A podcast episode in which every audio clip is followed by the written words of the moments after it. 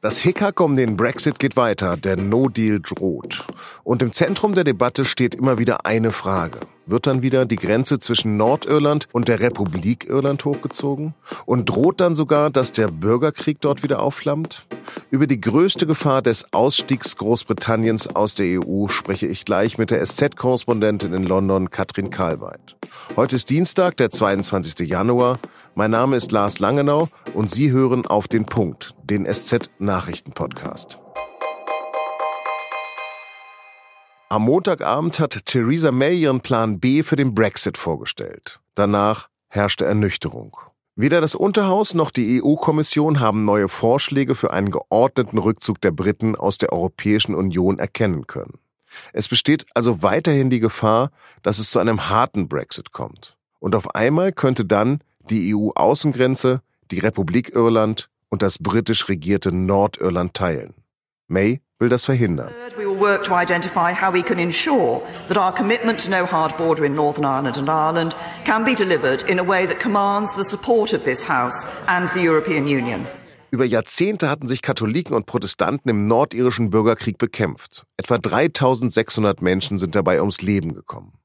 Das mühsam ausgehandelte Karfreitagsabkommen von 1998 leitete zwar einen Friedensprozess ein, aber erst am vergangenen Samstag ist in der nordirischen Stadt Derry wieder eine Autobombe explodiert. Vier Verdächtige, die der sogenannten neuen IRA zugerechnet werden, sind inzwischen wieder frei. Nur einer bleibt noch in Gewahrsam.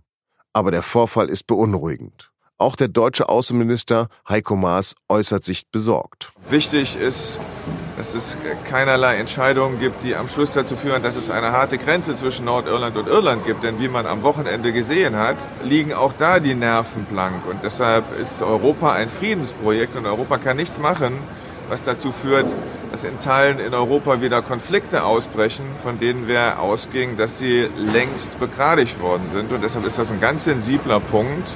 Und deshalb ist das auch ein Punkt, der in den Verhandlungen oder in den Gesprächen, die es jetzt geben wird, einer sein wird, bei dem ich mir nur wenig Veränderungen vorstellen kann. Bedroht der Brexit den brüchigen Frieden? Dazu bin ich jetzt mit Katrin Karlweit in London verbunden. Frau Karlweit, Sie haben vor einiger Zeit Irland und Nordirland besucht. Sieht man da eigentlich noch einen Unterschied? Überhaupt nicht. Wenn man die Grenze quer von Ost nach West fährt, wie ich es getan habe, dann merkt man überhaupt nicht, ob man im Norden oder im Süden ist. Äh, das Einzige, was unterschiedlich ist, ist ja die Währung und teilweise die Straßenschilder. Aber im Wesentlichen ist es ganz wunderbar zusammengewachsen. In Belfast kennt man noch diese Bilder von den Sperranlagen. In Belfast sieht man auch gar nichts mehr? Doch Belfast hat immer noch ganz explizit katholische und protestantische Wohngebiete. Das haben andere Städte auch, aber in Belfast ist es abgesicherter sozusagen. Da gibt es auch diese sogenannten Peace Walls, die zwischen den Wohngebieten errichtet wurden. Da spürt man die Spannungen und sieht sie physisch. In London Derry Derry ist es noch extremer, finde ich. Das fand ich ein bisschen bedrückend, weil da auch die Spannungen noch greifbarer sind. Da gibt es auch immer wieder Provokationen der beiden Religionsgruppen. Da gibt es sehr viele Wandmalereien und die ganze Stadt lebt von Zäunen und Sperren und Gittern, damit man sich nicht zu nahe kommt. In Derry ist ja auch eine Bombe hochgegangen. Da sind jetzt Leute verhaftet worden, aber auch schon wieder freigekommen ist auf eine Person. Wissen Sie da Näheres drüber?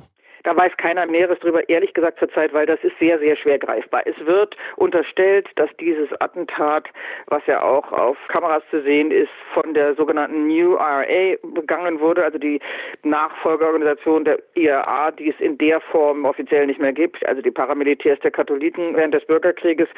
Ob das so ist, weiß keiner. Ob das eine Provokation war, wer nun genau dahinter steckt, weiß man nicht. Inzwischen gibt es allerdings leider, und das ist sicher auch dem Brexit geschuldet, schon mal wieder neue Provokationen. Es ist wohl heute Morgen ein abgestellter verdächtiger Lastwagen gesehen worden. Es gab mehrere Übergriffe in den letzten Tagen. Also das, was ich auf meiner Reise gehört habe, nämlich, dass mir ganz viele besorgte Menschen sagen, die Psychologie hat sich mit dieser Brexit-Debatte geändert und das heizt vieles an, was eingeschlafen, aber eben nicht vergessen oder nicht aufgearbeitet war. Und das sieht man leider zurzeit wieder jeden Tag. Was würde denn aus diesen Grenzen laut Brexit-Plan, der gerade auf dem Tisch liegt? Naja, das kommt darauf an, welcher Brexit-Plan durchgeht. Also wenn es der von Theresa May wäre, dann würde es nach der sogenannten Übergangsphase ja eine Verhandlung über ein Handelsabkommen geben. Wenn es dieses Handelsabkommen nicht gibt, in dem natürlich Nordirland mit seinem Status integriert wäre in eine zukünftige Beziehung des Vereinigten Königreiches zu Europa, dann würde es den sogenannten Backstop geben, womit Nordirland in einer Art Solonio bliebe und in einer Art Binnenmarktbeziehung zu Europa bliebe. Wenn das nicht der Fall ist, wenn es einen sogenannten No-Deal gibt, werden die Klappen gleich hochgefahren. So oder so aber sagen alle Beteiligten, es sei auch da wieder naiv zu glauben, dass nicht sowieso Kontrollen kommen werden. Denn selbst nach der Transition wird es äh, Kontrollen geben müssen. Das heißt also, irgendeine Form von Grenze wird es geben. Und jetzt kommt der springende Punkt. Sieht man die, spürt man die? Kann man alles so wegverlagern von der Grenze, dass an der Grenze keine sogenannte Hardborder entsteht, also keine Zollposten, keine Polizei, keine Überwachungskameras. Und reicht das? Das ist ein Risiko, das weiß keiner. Nochmal diese Vorstellung davon, dass die Grenzen im Grunde noch bestehen in Belfast oder in Derry, wie Sie sagen, dann wäre es ja eigentlich eine Einfachheit, so etwas wieder hochzuziehen. Oder sagen Sie, was würde das auslösen psychologisch? Wenn jetzt wieder in der Folge eines Brexits mehr Welle und Wände entstehen in Nordirland, ist das doch eine furchtbare Vorstellung. Alle betonen, sie wollen das Gegenteil, niemand will eine Hard Border. Dazu muss es aber eine konzertierte Anstrengung geben, von der auch die Frage ist, ob sie mit Mays Friedensvertrag nennen, wenn jetzt, weil so die EU ist ja daran beteiligt, langfristig zu bewerkstelligen ist. Was glauben Sie denn, was da nachher für eine Lösung rauskommen wird?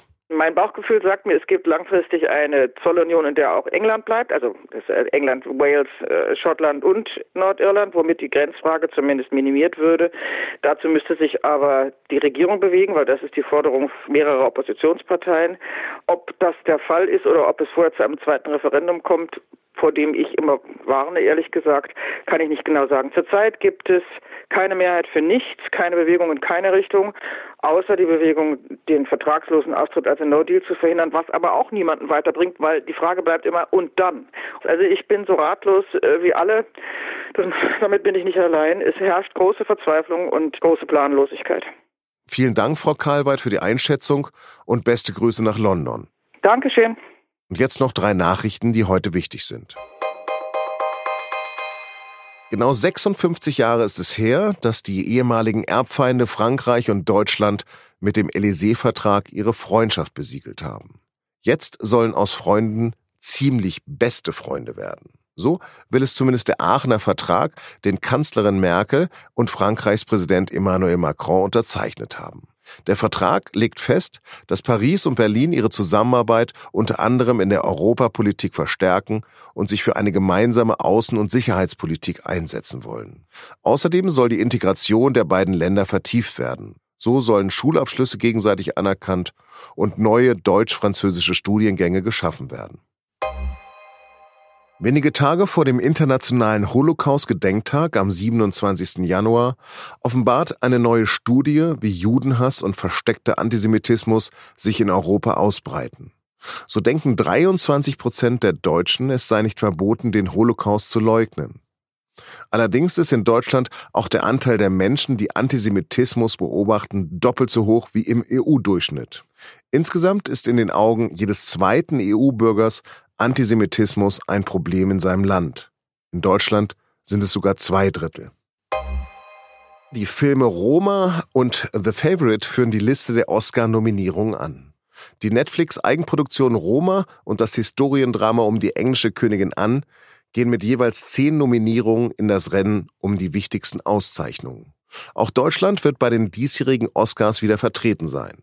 Der Film Werk ohne Autor von Regisseur Florian Henkel von Donnersmarck ist in gleich zwei Kategorien nominiert. Als bester nicht englischsprachiger Film und für die beste Kamera. Die Oscars werden am 24. Februar in Los Angeles verliehen. Das war der SZ Nachrichten Podcast auf den Punkt. Redaktionsschluss war 16 Uhr. Zu guter Letzt noch ein Lesetipp.